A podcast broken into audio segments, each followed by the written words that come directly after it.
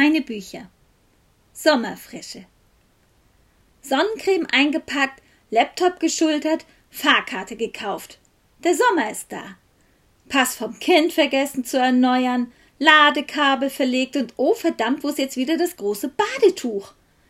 Es wird Zeit, den Kopf auszuschalten, die Füße ins Wasser zu hängen und loszulassen. Dieses Jahr ist der Grundlsee dran, mit besten Dank an die Litera Mechana, die Autorinnen und Autoren zur Sommerfrische auch mal in schöne Salzkammergut verschickt. Frische ist das Stichwort. Der Grundlsee ist relativ kalt und ich leide zudem an akuter Süßwasserskepsis, denn als Kind der Ostsee finde ich es nach wie vor merkwürdig, in Süßwasser zu baden, das nicht in Wannenform oder wenigstens als Freibad daherkommt. Kaltes Süßwasser. Wie absurd. Nachdem der Totengräbertext fertig ist, stehe ich nun vor dem Luxusproblem zweier neuer Sommerprojekte.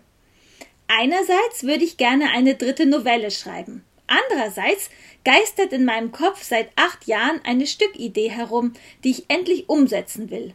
Wahrscheinlich mache ich beides parallel, weil ich super darin bin, mich selbst zu überfordern.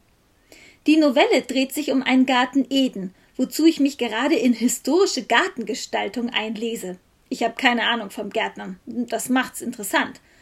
Das Stück handelt dagegen von School-Shootings.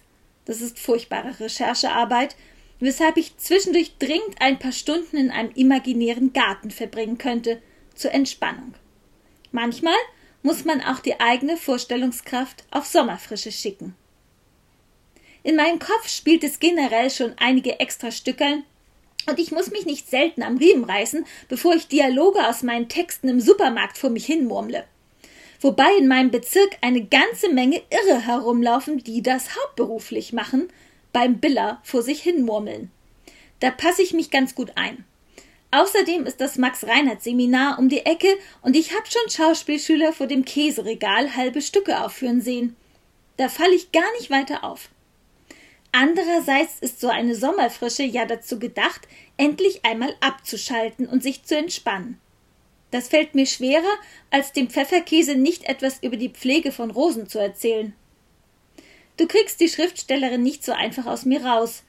Schickt man mich als Person in den Urlaub, ist die Autorin immer mit dabei.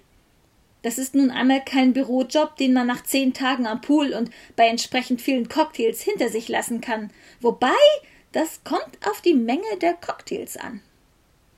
Wenn Sie einen Tipp haben, wie man das eine Ich daheim zurücklässt, während das andere Ich durch den Grundlsee schnorchelt, dann wäre ich ganz dankbar. Bis dahin suche ich mal nach dem großen Badetuch. Das muss irgendwo ganz hinten im Schrank verräumt sein.